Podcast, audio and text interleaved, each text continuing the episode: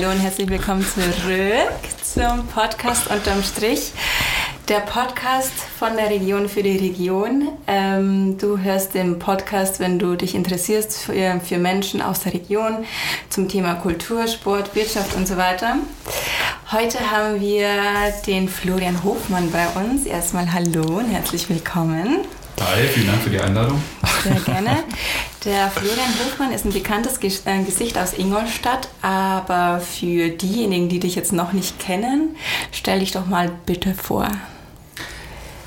Also, wie gesagt, ich bin der Florian Hofmann, bin 26 Jahre alt, Ingolstädter Kind, immer schon geboren in Ingolstadt, aufgewachsen in Ingolstadt, aber auch zu Studienzwecken und so weiter auch schon zum in verschiedenen Arbeitseinsätzen außerhalb von Ingolstadt. Auslandseinsätze. In Auslandseinsätze in äh, Barcelona, Arbeitseinsatz in Hamburg. Gut, für den einen oder anderen mag das auch ein Auslandseinsatz sein hier. ähm, ja, die Kultur ist schon eine andere da oben, ne? und wer es kennt, ich war am Christoph Scheiner Gymnasium, ähm, auch das sehr regional verwurzelt natürlich. Und ähm, ja, der ein oder andere kennt vielleicht meinen Namen aus dem Autohaus Hofmann das ist so der Background, bei dem ich jetzt aktuell ähm, arbeite und das ist äh, unser Family Business. Mhm. Du hast schon gesagt, ähm, ja, du bist 26, bist Mini-Brand Manager, Filialleiter des Autohauses Hoffmann im Pfaffenhofen. Es ist ja schon eigentlich ein ganz, ja, ein schönes Ding aufzuzeigen mit 26 Jahren. Wie kam es dazu? Tja, ähm, könnte, das ist jetzt eine lange Geschichte, wie es dazu ja. mal aus, erzähl mal. mal aus. Ähm, wie kam die Entscheidung, da in das Familienbusiness mehr oder weniger einzusteigen? Die Entscheidung ist gefallen, da kann ich mich gar nicht mehr erinnern. Das war immer schon, ich bin eigentlich mit dieser Entscheidung aufgewachsen. Okay. Die ähm, habe ich zwar immer mal wieder für mich selbst neu bekräftigt, die Entscheidung. Okay.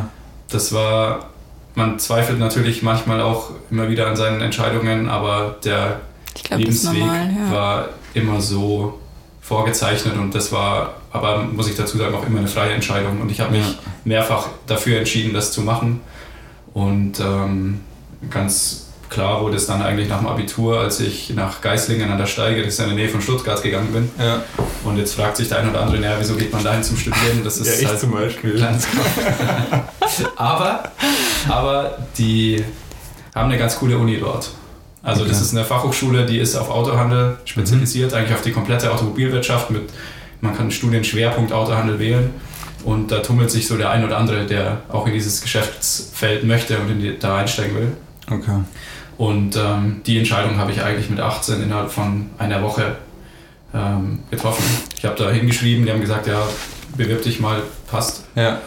Habe die Bewerbung geschickt, wurde angenommen und dann, ja, dann war die Entscheidung auch getroffen und ich war eigentlich froh, mir endlich länger Gedanken machen zu müssen, so wie, wie andere, die rumtingeln, ähm, war das dann für mich auch klar, das zu machen. Ja, aber es ist ein ähnlicher Weg bei mir. Also ich bin auch jemand, so ich bin einfach froh, wenn ich die Entscheidungen schnellstmöglich treffen kann.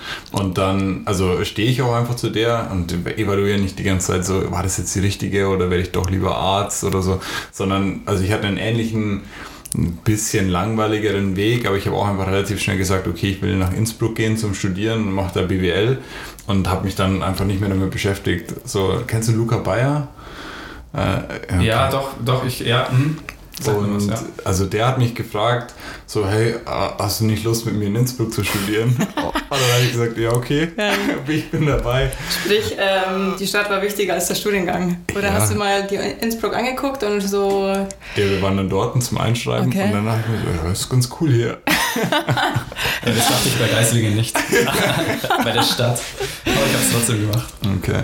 Ähm, Hast du dann eigentlich Benzin im Blut? Also bist du auch ein Autoschrauber oder war das wirklich immer nur die, die rein betriebswirtschaftliche, also so dieses ja, Autoindustrie-mäßige, was dich dann gereizt hat? Ich weiß, was du meinst. Also ich äh, würde zwar sagen, ich habe Benzin im Blut dahingehend, dass ich Autos einfach wahnsinnig spannende Produkte finde ja. und äh, total gern auch Auto fahre. Also dieses ausblenden, was außerhalb ist und im Auto sitzen, Musik hören, durch ja. die Landschaft gleiten, sage ich mal.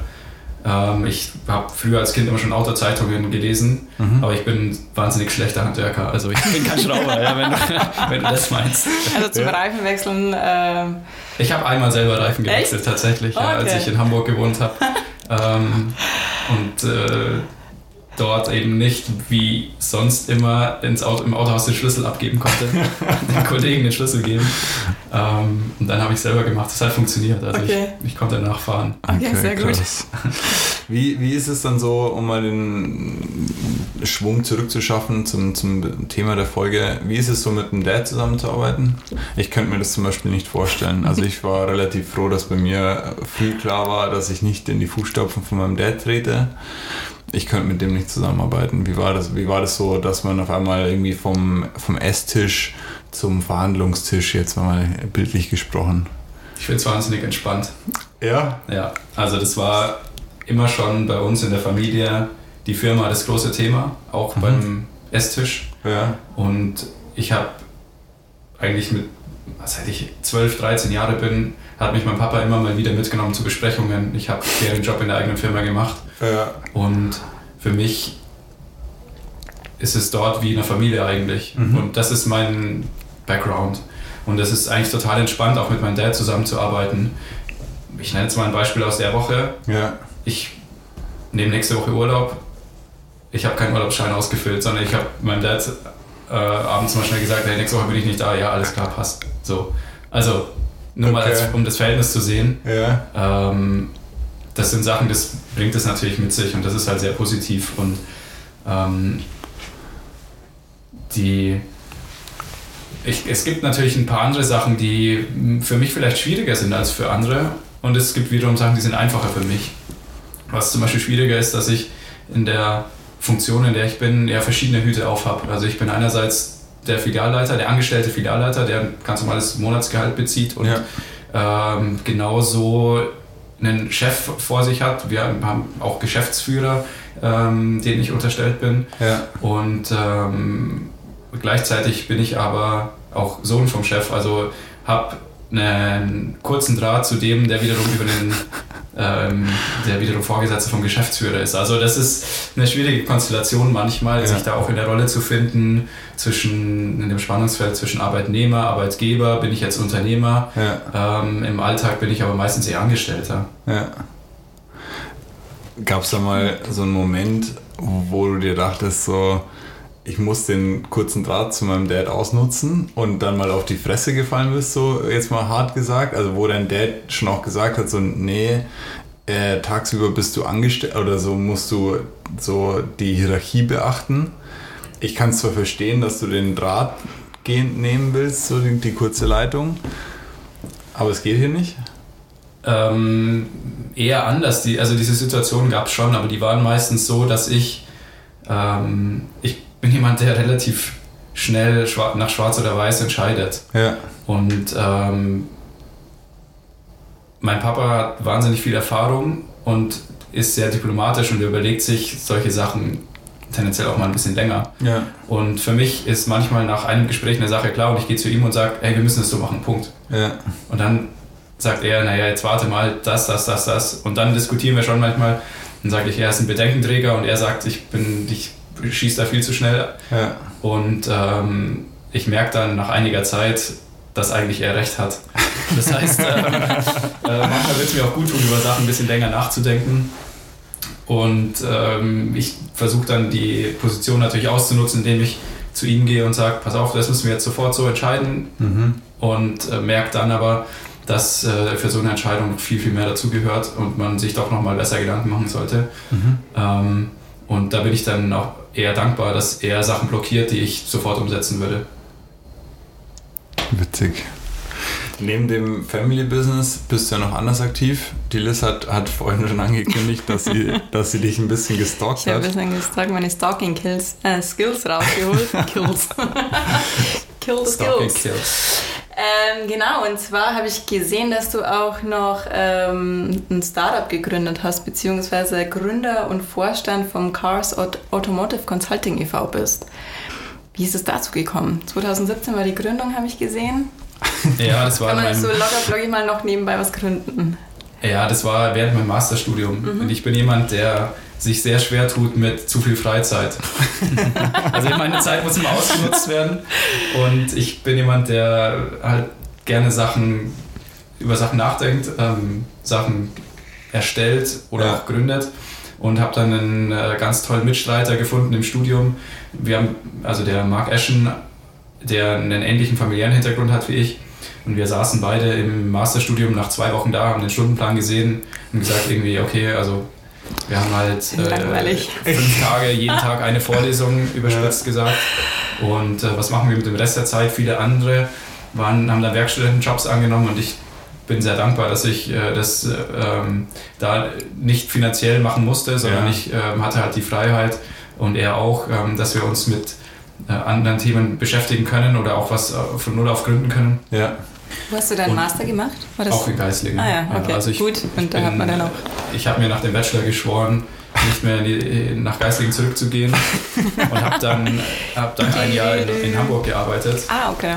Und habe während diesem Jahr in Hamburg gemerkt, dass, die, dass das Studium auf jeden Fall nicht verkehrt war, dass die, ähm, das, was ich mir über das Studium erarbeitet habe, an Vorteilen gegenüber ähm, Arbeitskollegen, also auch spezifische Fachkenntnisse über Autohandel, mich das schon weiterbringt und habe mhm. dann eigentlich während dem Jahr in Hamburg, als ja. ich bei einem großen BMW-Händler Assistent der Geschäftsleitung war, gemerkt, dass das auch der kompetitive Vorteil sozusagen sein kann, ja, dass man in dem Feld auch studiert hat mhm. und habe mich dann entschieden, den Master auch in dem dort abzuschließen und im Nachhinein die beste Entscheidung auf ja. ever gewesen. Voll gut. Weil ich auch, weil das Masterstudium sehr gut war inhaltlich und auch weil ich viel Zeit hatte, nebenher eben Cars zu gründen. Mhm. Und ähm, das ist eigentlich so passiert. Das, das Ganze ist bei einem Burger entstanden. Der Marc und ich haben einen Burger gegessen abends äh, in, einem, in dem Unikat, in dem Café dort. Und dann haben wir ein bisschen philosophiert, was wir machen könnten. Ein tatsächlich Start-up zu gründen mit Kapital war uns, da war das Studium irgendwie zu kurz und ja. auch die Zeit zu kurz und wir wollten nicht das ganz große Risiko gehen und haben gesagt, wir gründen einen Verein, ein EV und der Verein ist eine Plattform für Studenten, die mhm. sich, ähm, die können sich dort bewerben. Wir werden dann von, diesem, von dieser Körperschaft ausgebildet in Bereichen, im Bereich Unternehmensberatung ja. und im Bereich Automobilwirtschaft. Mhm. Und haben somit spezifisches Know-how, um Autohändler und andere Firmen der Automobilwirtschaft zu beraten als Studenten in der studentischen Unternehmensberatung. Ja. Und die werden dann für Projekte in Unternehmen geschickt und verdienen damit Geld. Also das ist eigentlich die interessante Alternative zum Werkstudentenjob ohne vertragliche Bindung, sondern man macht dann Projekte, die haben eine Laufzeit von vier bis acht Wochen, sage ja. ich mal. Und da setzt man schnell was um. Und ähm, ja, der aktuelle Beratertagessatz liegt da bei 380 Euro pro Tag. Das ist also es läuft auch noch nebenbei. So, also es läuft jetzt immer noch weiter zu deiner. Das läuft nach wie vor. Ich, ja. ich habe das abgegeben oder wir beide, wir mhm. Gründer haben das abgegeben an die nächsten Vereinsvorstände. Ah, okay. Die sind inzwischen in der dritten Generation die Vorstände. Krass. Unser Ziel war es damals, das Ganze so nachhaltig zu gestalten, dass es mindestens fünf Jahre überlebt. Mhm. Und wir haben überlegt, wie wir das machen können. Und wir haben gesagt, wir brauchen eine Qualitätssicherung. Wir haben dann eine, ähm, uns einen Dachverband gesucht mhm. und ähm, dieser Dachverband für studentische Unternehmensberatung, BDSU heißt er, der hat Qualitätsrichtlinien, die sind an die ISO 9001 angelehnt. Und wenn man, man muss, um dort Mitglied zu werden, diese Qualitätsrichtlinien erfüllen und in einem jährlichen Audit auch mhm. ähm, bestehen. Dann haben wir gesagt, das wird für uns die Messlatte sein, dass wir lang bestehen, ähm, dass wir eben diese Qualitätskriterien erfüllen ja. und ähm, naja, es ist gut aufgegangen bisher der Plan. Wahnsinn. Richtig gut. Abgefahren. Also ich bin echt ein bisschen verwundert. Also was, was nicht verwundert, begeistert. aber begeistert. Das ist ja geil. Müssen wir auch mal einen Burger essen, vielleicht kommt uns auch mal so eine Idee. Ja, ich glaube, ich mache irgendwas mit Aspeis. Also die ISO-Normen, die haben es also mir eh angetan. Nein. Richtig okay. gut. Und wie viele Berater habt ihr jetzt aktuell? Das, das, sind, also das sind in jedem Semester oder immer durchgehend so um die 35 Studenten, die da an Bord sind. Mhm. Ähm, ja, das variiert natürlich von Semester zu Semester. Mhm. Und ähm, da gibt es immer welche, die sind gerade in der Anwartschaft. Diese Anwartschaft dauert äh, ein Semester. Ja. Da muss ich bestimmte Projekte abschließen, also ein, ähm, ich muss nachweisen, dass ich Schulungen besucht habe und ich muss nachweisen, dass ich ein Projekt abgeschlossen habe oder dort mitgearbeitet habe. Mhm. Und dann habe ich eine Chance, übernommen zu werden als reguläres Mitglied. Mhm. Okay, abgefahren. Neben dem Startup würde ich jetzt mal zumindest behaupten, bist ja in, in Ingolstadt startup-technisch auch unterwegs. Also ich habe schon den Eindruck, dass du jemand bist, der Bock hat, viele Sachen auszuprobieren. Jetzt gerade mit uns, ähm, das ist jetzt der, der, letzte Kontakt eigentlich, machen wir gerade so ein ich, ja, Car-Wash-Programm. Also weil wir gesagt ja. haben, okay, ähm, oder vielleicht willst du es selbst kurz erklären, was so ein bisschen die, die Gedanken dahinter sind. Ja, der, die Idee dahinter war, dass wir mehr Touchpoints mit unseren Kunden schaffen. Ja. Weil wir merken halt, das ist glaube ich so ein bisschen der zeitgemäße Gedanke, äh, der Kunde kommt nicht mehr nur auf einen zu, sondern man muss auch versuchen, die Touchpoints, die man selber sich erarbeiten kann als Unternehmen, dann auch positiv zu gestalten. Mhm. Und in jedem Kontakt liegt natürlich auch eine Gewinnchance. Und ähm, wir, einerseits sind wir hergegangen und gesagt, was ist so ein Painpoint beim Kunden? Ja, das ist halt auch das, das Autowaschen an sich und das ist nicht nur die Außenreinigung, die kann man mal noch so mitmachen, sondern wer nimmt sich dann auch die Zeit, sein Auto noch innen zu reinigen? Ja. Und ähm, der andere Punkt ist vielleicht noch ähm, gravierender an der Stelle sind Firmenfahrzeuge. Mhm. Weil, ähm, ich zitiere jetzt mal euren Chef, er würde, er würde eben, um eure ähm, Autos zu waschen, müsste er einen Berater zahlen, sozusagen, ja. der ein Auto wascht, äh, wäscht und dessen ähm, Umsatz, wenn er auf ein Projekt buchen würde, definitiv höher wäre, als wenn er das eigene Auto putzt, ja. das Firmenfahrzeug. Und so ist es eigentlich eine moderne Art der Arbeitsteilung. Und ähm, wir können das natürlich auch nutzen, indem wir diese Kontakte, die wir mit den Kunden haben, gescheit tracken und dokumentieren ja. und sehen, zum Beispiel hier ist eine Frontscheibe ein Schaden oder hier ist ja. ein Heckschaden. Wenn wir das bei der Reinigung von dem Fahrzeug merken, können wir im Folgetermin gleich ein Angebot unterbreiten. Also ja. da gibt es sicherlich noch Möglichkeiten, es auszuweiten. Mhm. Und eigentlich der Clou an dem ganzen Modell ist, dass wir das Fahrzeug reinigen, während die Person in der Arbeit ist. Und somit haben wir eigentlich in der Regel acht Stunden Zeit, mhm. uns die Fahrzeuge selber einzuteilen. Die Firma unterstützt uns in der Organisation mit den Mitarbeitern. Also wir müssen nicht eine Anfahrt zu jedem einzelnen Mitarbeiter oder zu jedem einzelnen Endkunden die Anfahrt mhm. organisieren. Wir müssen nicht den Schlüssel, die Übergabe organisieren, sondern wir bekommen eigentlich einen Packen Schlüsseln, haben die Anfahrt nur einmal, können alle Fahrzeuge reinigen ja. und ähm, haben auch noch Zusatzpotenzial, das wir über unsere Werkstätten am Ende abdecken können. Wahnsinn. Das Programm oder die, das Angebot würde jetzt erstmal so ein bisschen im Markt getestet mit uns. Ja. Habt ihr, oder wie kann man, wenn, wenn jetzt irgendjemand zuhört und sagt, das ist auch für mein Unternehmen interessant, wie kommt man an Bord? Aktuell kann man mich gerne darauf ansprechen, aber wir, sind, wir haben weder die Kapazitäten heute, das abzubilden, mhm. ähm, noch sind die Tests abgeschlossen. Aber ich bin ganz zuversichtlich, dass wir das relativ bald auch hinbekommen, anderen Unternehmen anzubieten. Und äh, wer Interesse hat, gerne Info an mich. Und dann. Ähm, wie erreicht man dich? Man erreicht mich am besten über unsere Homepage www.hwgruppe.de, mhm. Filiale Pfaffenhofen. Okay. Und dort unter Team Filialleiter sind meine Kontaktdaten. Sehr gut. Du hast vorher schon gesagt, dass du mal kurz in Hamburg warst und auch in Barcelona. Ähm, das ist ja jetzt schon ein kleiner Kontrast zur Ingolstadt. Aber da du ja gemeint hast, wieso, das ist schon. Wieso? Wieso? Ist, kannst du das kurz von, erklären? Von Böse. Ach so. Und vielleicht von, äh, von dem, was so alles abgeht.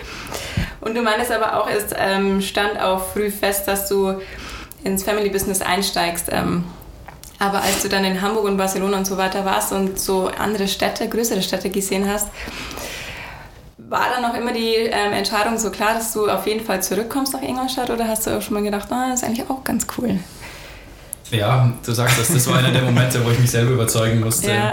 den richtigen Lebensweg eingeschlagen zu haben. Aha. Und das hatte ich tatsächlich ähm, jedes Mal, wenn ich, wenn sich mein Leben wieder so verändert hat. Ich habe wirklich nach Ingolstadt zurückgekommen bin ich ja eigentlich erst nach Abschluss von dem Masterstudium und dazwischen mhm. war ich immer ich war auch mal eine Zeit lang in Regensburg, habe dort ähm, meine Bachelorarbeit geschrieben und mhm. habe dort in Regensburg gewohnt. Und war, bin eine Zeit lang jedes halbe Jahr umgezogen zwischen Geislingen, Regensburg, Barcelona, Hamburg. Und habe äh, da überall mir einen Freundeskreis aufgebaut in den ganzen mhm. Städten. Und das war jedes Mal natürlich ziemlich emotional, wieder zu gehen. Und dann kommt man schon auf den Gedanken, so, wie würde das Leben anders laufen, wenn jetzt nicht das große Ziel wäre oder so der, ähm, ja. der Stern, der große Stern, ähm, dass man in das eigene Unternehmen zurückgeht. Und ähm, ich muss aber dazu sagen, einerseits macht mir mein Job halt wahnsinnig Spaß und das macht es macht die Entscheidung natürlich einfacher. Und das andere ist, dass auch das Thema nach Ingolstadt zurückgehen ja nicht für immer entschieden ist. Mhm. Also ähm, ich glaube, die Welt verändert sich so wahnsinnig schnell aktuell und es kann sowieso niemand sagen, was in zehn Jahren ist.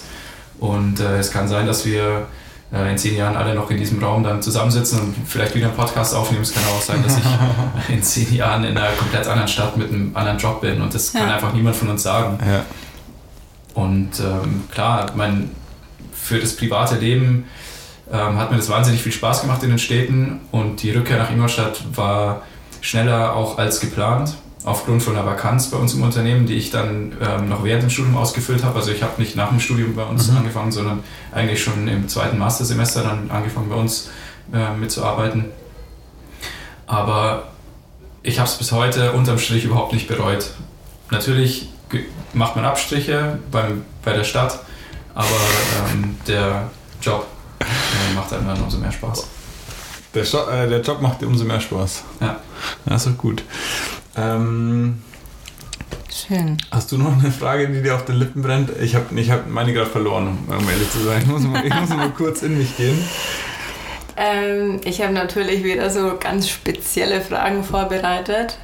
Die kann ich ja, kann ich ja schon mal raushauen. Jetzt, jetzt habe ich sie. Okay. Jetzt habe ich sie. Okay. Stellen wir es nochmal ganz kurz zurück. Dann stelle ich, dann bin ich wieder still. Ähm, du hast gerade so ein bisschen angesprochen, dass, dass man sich in der heutigen Zeit jetzt nicht mehr unbedingt bewusst sein oder nicht, nicht mehr unbedingt planen kann damit, äh, dass man jetzt in zehn Jahren, äh, da weiß man einfach nicht, wo man ist. Ähm, jetzt, okay, ist der Sprung doch relativ groß, aber wie siehst du so dieses ganze Thema Auto?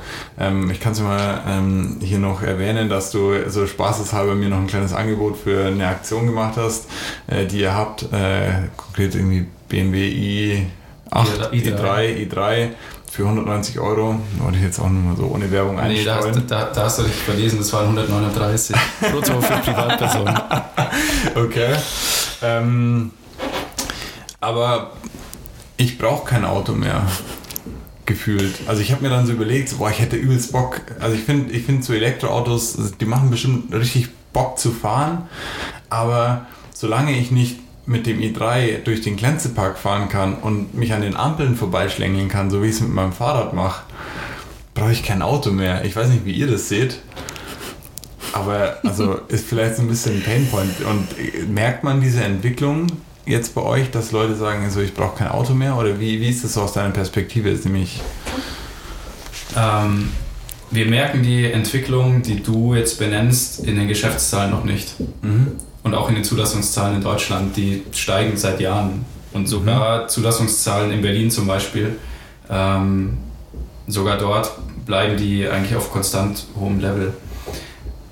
Das heißt, eigentlich in den Umsätzen merken wir es nicht, aber uns sind natürlich die Veränderungen auch bewusst. Und äh, ich bin selber jemand, der, wenn ich in die ich fahre, klar, ich wohne in Pfaffenhofen, äh, ich wohne in Ingolstadt, arbeite in Pfaffenhofen, äh, da zu pendeln, da macht das Auto definitiv Sinn und ja. da nutze ich mein Auto auch, aber wenn ich in Ingolstadt bin das ganze Wochenende, dann steht das Auto und dann fahre ich Fahrrad in Ingolstadt. Also ich bin jetzt nicht derjenige, der sagt, ähm, ich muss unbedingt mit dem dicken SUV durch die Stadt fahren, ähm, weil ich das unbedingt brauche, sondern ja. ähm, mein Lebensentwurf ist eigentlich auch so, dass ich zum Pendeln schon ein Auto brauche, aber auch zu der Zeit, als ich noch in meinem Büro hauptsächlich in Ingolstadt hatte, äh, bin ich auch im Sommer mit dem Fahrrad in die Arbeit gefahren, obwohl ja. ich einen Dienstwagen hatte und der ist dann gestanden. Das heißt, das wird auf uns zukommen. Ja. Uns ist ziemlich bewusst, dass aus der Generation ähm, da was kommen wird. Allerdings darf man auch so den eigenen Blick nicht überschätzen, weil es gibt natürlich noch genug Leute, die am Land wohnen, die auf das Auto definitiv angewiesen sind, ähm, für die nach wie vor das Auto mit 18, ähm, das, so das erste Auto mit 18 ein riesiges Statussymbol ist. Und die gibt es ja nach wie vor. Und es gibt natürlich noch eine zweite Sache, das ist dieser Gewerbesektor, der mehr Autos denn je eigentlich hat und benötigt. Die Mobilität mhm. nimmt zu, auch dieses Thema Meetings in, ähm, in verschiedene über verschiedene Distanzen. Mhm. Da haben wir jetzt vielleicht einen Klick aktuell äh, mit Corona. Allerdings sehen wir auch jetzt sogar, und das schon ganz konkret, dass Leute, die bisher nur im Zug gependelt sind, jetzt zu uns kommen und sagen, sie möchten ein Auto. Mhm. Also ähm, das, die individuelle Mobilität an sich ist sicher nicht am Ende. Ja. Ich glaube, dass sich die Nutzungsarten ändern. Ja. Und wir werden auch ein Thema bekommen, wenn wir sehen, wie die Bundesregierung aktuell Elektromobilität unterstützt, mhm. was erstmal begrüßenswert ist, weil jeglicher Gedanke für Umweltschutz stehe ich voll dahinter und ja. ähm, man muss natürlich betrachten, wie viel bringt es dann tatsächlich ja. im äh, CO2-Footprint. Ja, das steht auf einem anderen Blatt, das, ja. aber da ist, glaube ich, einfach unsere Welt so komplex geworden, dass, dass wir sagen, also sowas zu machen ist besser als gar nichts zu machen. Und äh, genau definieren ist halt wahnsinnig schwer. Ich glaube aber, dass wir ganz konkret, wenn wir viele Elektroautos verkaufen, ähm, im Servicegeschäft, im äh, Geschäft mit äh, Öl, im ja. Geschäft mit Bremsen und so weiter, die rekuperieren diese Fahrzeuge, die müssen nicht mehr so viel bremsen, sondern die speichern die Energie und laden damit die Batterie wieder auf, dass der Servicebedarf zurückgeht. Und das wird die Autohäuser vor sehr, sehr, sehr große Herausforderungen stellen. Mhm das wird nicht den Verkauf revolutionieren, sondern das wird erstmal einen gewissen Einbruch im After-Sales-Geschäft geben. Man muss aber auch schauen, wie viele Fahrzeuge sind das im Anteil am Gesamtbestand. Und das ist aktuell noch relativ gering, somit mhm. merken wir das fast nicht. Und ähm, wenn der Anteil erstmal signifikant größer 20, 30 Prozent am Gesamtbestand und das kann durchaus äh, 5, 6, 7, 8 Jahre dauern, bis sich mal, also bis sich überhaupt so ein Fahrzeugbestand in Deutschland mal komplett dreht, dauert das ja schon mal 8 Jahre. Ja. Und ähm, dadurch werden wir die werden wir uns auf ähm, Veränderungen da in den nächsten zwei, drei Jahren einstellen müssen, was das After-Sales-Geschäft betrifft. Die ganz große Revolution wird es geben, wenn Autos autonom fahren. Ja. Und da mache ich mir eigentlich keine Illusionen, dass ähm, Werkstätten, die, weil was ist, was ist heute? Ich frage mal euch beide, was, ist denn, was, was wäre denn für euch der wichtigste Punkt, wenn ihr hättet jetzt ein Auto oder habt vielleicht ein Auto ähm, für die Werkstattwahl? Was, was wär, wonach würdet ihr eine Werkstatt suchen? Ich würde da nach Regionalität gehen und natürlich nach Erfahrungen und wahrscheinlich, ich würde immer die, ich würde immer die Werkstatt nehmen, wo ich jetzt auch schon immer war, weil das die Werkstatt meines Vertrauens ist. Ja. Ich würde auch auf jeden Fall nach persönlichen Kontakten und Netzwerk gehen. Also ja. so Freundlichkeit des Servicepersonals, Erreichbarkeit, irgendwie möglichst einfache Handhabung. Würdest Aber du für einen Service nach München fahren? Ja, Wahrscheinlich schon. Aber wenn, wenn ich halt weiß, dass, da, dass du da arbeitest und wir einfach gute Homies sind quasi, oder jetzt einfach, wir müssen keine Homies sein, aber wenn ich weiß, so, hey, der Flo empfängt mich da, der macht mir einen schönen Cappuccino zum Beispiel und weiß nicht, dann bin ich in München äh, und kann da irgendwie in der Zeit noch irgendwas anderes Cooles machen. Also ja, ich wäre so jemand, der würde so eine verrückte Sache dann machen, ja. Ja, aber die, also ihr, zeigt, so ja, ihr, zeigt, ihr zeigt das Bild ja relativ gut. Das ist auch das, was Studien belegen, dass der Faktor Nummer eins äh, zur Werkstattwahl ist tatsächlich die Lage der Werkstatt. Also mhm. wenn man jetzt unvoreingenommen hergeht, dann sucht man sich, also ja, wir würden ja. wahrscheinlich auf Google gehen alle, würden schauen, äh, was ist die nächste Werkstatt und wie viele Bewertungen hat die oder wie gut ist die Sternbewertung. Ja. Mhm. Und dann würden wir auch noch Freunde und Bekannte fragen. Mhm. Und wenn wir dann, ob wir dann wieder hingehen, zeigt die Freundlichkeit von dem Servicepersonal. Also das sagen eigentlich Studien aus. Und ähm, spannend wird es halt dann, wenn Fahrzeuge autonom fahren, dann habe ich kein Personal mehr, das ich vor Ort treffe, weil das Auto fährt automatisch in die mhm. Werkstatt und ich habe auch keine Regionalität mehr. Mir ist es ja. egal, ob das nachts nach München fährt und dort repariert wird oder ob das nachts in Ingolstadt plus zwei Kilometer in die Werkstatt ja. fährt und repariert ja, wird. Ja, aber es kommt doch drauf an. Also, da, Weil ich, da, ich meine, wir, du wolltest ja eine langfristige Aussicht. Ja. Wir sprechen jetzt hier nicht von drei Jahren. Ja? Wir, wir sprechen hier von einem Zeitraum, ähm, in Anführungsstrichen, alle Autos fahren autonom. Ja? Das ja. ist was, das kann kommen, das kann in 10 Jahren sein, das kann in 20 Jahren sein. Ähm, und eins ist aber sicher, dass die Sachen, auf die wir uns als Autohändler und vor allem als Autowerkstatt, weil das ist das, das womit wir den meisten mhm. Ertrag machen in unserem Geschäft. Ja. Das ist nicht der Verkauf, sondern das ist das Reparieren von Autos. Das, worauf wir uns heute stützen, das wird in Zukunft erodieren. Wir wissen nicht wann, ja. wir wissen nicht wie schnell, aber das wird sich verändern. Ja. Und wenn wir von Geschäftsmodellen sprechen, wie wir heute Geld verdienen, dann ist es eigentlich relativ klar, dass vielleicht in, oder dass das ist jetzt in 20 Jahren wir damit kein Geld mehr verdienen werden. Und wir müssen uns halt Gedanken machen, wie kommen wir dahin mit einem Unternehmen, das ja. ähm, hier das neun Standorte in Bayern hat, ähm, mhm. sehr hohe Fixkosten zu decken hat, Personalkosten und so weiter. Äh, wir müssen ja Umsätze generieren, um äh, Menschen zu bezahlen. Wir müssen mhm. Umsätze generieren, um der Arbeitgeber in der Region zu bleiben, der wir sind. Ja. Und das wird nicht mehr gehen, wenn irgendwann unser Serviceumsatz erodiert, weil wir nur noch Elektroautos verkaufen. Das heißt, wir müssen uns eigentlich jetzt Gedanken machen, mit welchen Services können wir in Zukunft unser Geschäftsmodell profitabel gestalten. Ja. Spannend. Also ich finde es richtig geil, dass du ehrlich und transparent da so ein bisschen in die, in die Welt der, der Autohäuser einweist. Ähm, Trotzdem sind wir eigentlich dafür bekannt, dass wir nur maximal 30 Minuten quatschen und jetzt haben wir schon, sind wir schon drüber. Auch wenn es voll spannend ist, wir können ja danach noch ein bisschen weiterreden. Die Liz hat ja vorhin auch schon versucht abzumoderieren. Ich hätte gesagt... Gar nicht. ich wollte meine coolen Fragen noch stellen. Ja, machen wir auf jeden Fall. Mhm. Aber irgendwie müssen wir es schaffen, dass wir den Austausch ein bisschen noch fortsetzen. Also müssen wir mal überlegen, ob man da ja, einfach nochmal eine zweite Folge macht oder wir, wir das ein bisschen intensivieren, weil ich finde es ich schon spannend, äh, sich über solche Zukunftsprobleme äh, da Gedanken zu machen und dann vor allem auch Lösungen dafür zu finden. Ja. Ähm, müssen wir mal gucken, dass wir das ja. einfach ein bisschen weiterfahren. Cool. Übernimmst du? Ja. Endlich. Nee, Quatsch. So, es gibt jetzt noch Entweder-Oder-Fragen. Ui. Genau, ich habe da ein paar mir ausgesucht, äh, was so passen könnte zu dir. Und ähm, der erste Impuls, ich, also ich nenne dir zwei Begriffe und der erste Impuls, wo du sagst, ja, da gehe ich mit, den, den wiederholst du dann wieder. Okay. Du kannst aber auch ein bisschen erklären, wieso du dich so und so entscheidest. Okay. Äh, Mini oder BMW? Mini. wieso? Wieso gleich auch so eindeutig? Hätte ich jetzt nicht gedacht. Das war, ich finde Mini immer schon die spannende, spannendere Marke. Okay. Wahnsinnig emotional. Und das war auch mein Berufseinstieg. Also ich, oder nach wie vor bin ich ja Mini-Brand-Manager. Mhm. Ja. Ich repräsentiere die Marke Mini bei uns im Unternehmen. Ich finde die Marke toll. Wir haben ähm, ein sehr, sehr schlankes Produktportfolio, aber ja ganz, ganz tolle Produkte. Das ich wollte immer einen Mini. Ich wollte immer einen Mini, als Echt? ich noch nicht. Also. Ja, vielleicht kann der Flo ja was für dich machen. Ja, vielleicht können wir da mal was drehen. Ein Podcast im i3 und Mini verkauft. wir, können, wir können das gerne fortsetzen. Also. ja gut, dann holen wir noch ein paar andere Leute hier aus dem Büro mit rein. Aber was ich übrigens auch noch äh, klarstellen wollte, weil ich habe, ich fand, muss vorhin kurz schmunzeln, als du Flo vorgestellt hast und gesagt hast, er ist Mini-Brand äh, Manager. So, also der kleine. Der kleine Brand. der darf nur so, der ist so, so Junior Brand Manager. Der kleine. Aber es geht natürlich um die Marke, oder? Ja. Natürlich. Ey, nur jetzt mal nicht, oder? oder? Nicht so. oder? Gut. Äh, Sommer oder Winter? Reifen. Oh. Ohne Reifen. Um, eigentlich Winter. Echt? Mhm. Ja. Ich fahre total gern Ski und ich mhm. liebe Eishockey. Stimmt, ja. Na, okay. Barcelona oder Hamburg? Hamburg. Echt?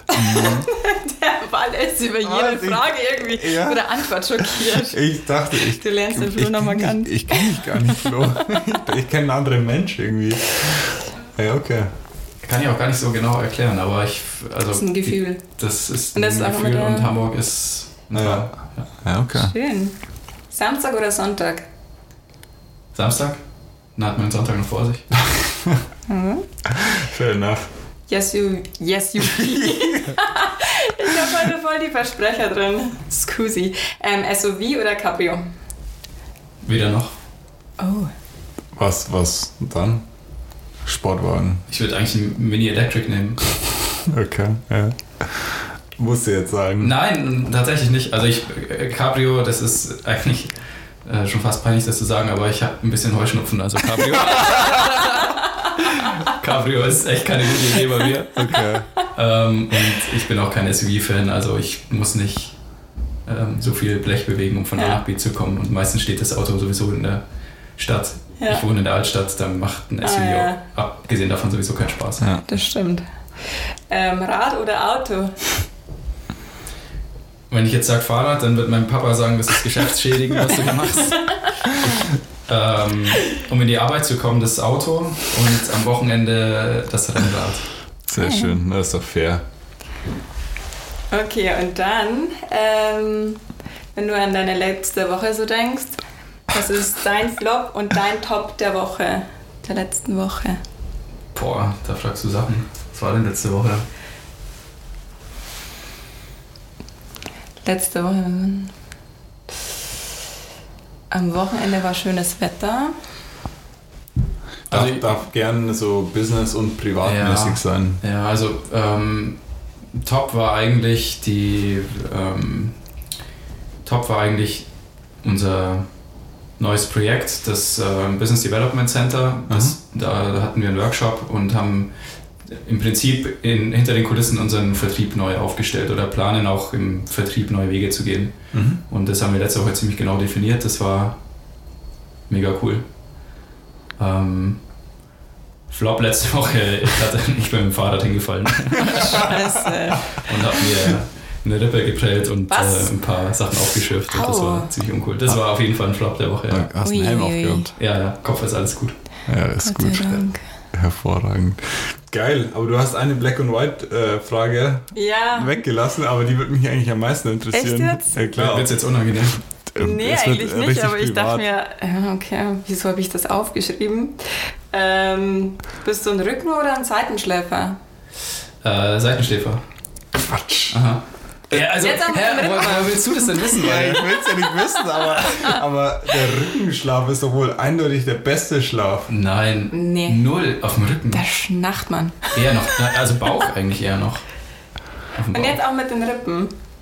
Ja, die ja, bei der Seite, ja. Mhm. Das, aber die letzten Nächte darfst du nicht zählen, die waren okay. ziemlich undurch, ja. Okay. Bist du ein Rückenschleifer, Wally? Ja. Klar, Leute, hört mal. Naja, okay, könnt ihr mal abstimmen. Seitenschläfer.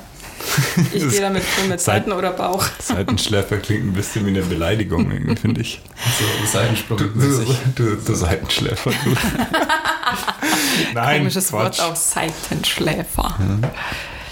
Flo, äh, geil, dass du da warst. Schön, dass du dir Zeit genommen hast. Also mir hat es richtig viel Spaß gemacht. Ja, ich fand es richtig, richtig informativ. Und müssen wir mal schauen, wie wir das Ganze fortsetzen können. Irgendwie so Fleur, äh, Flo's Nerd Talk oder so.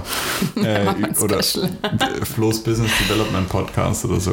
Können wir daraus, können wir daraus starten, hätte ich gesagt.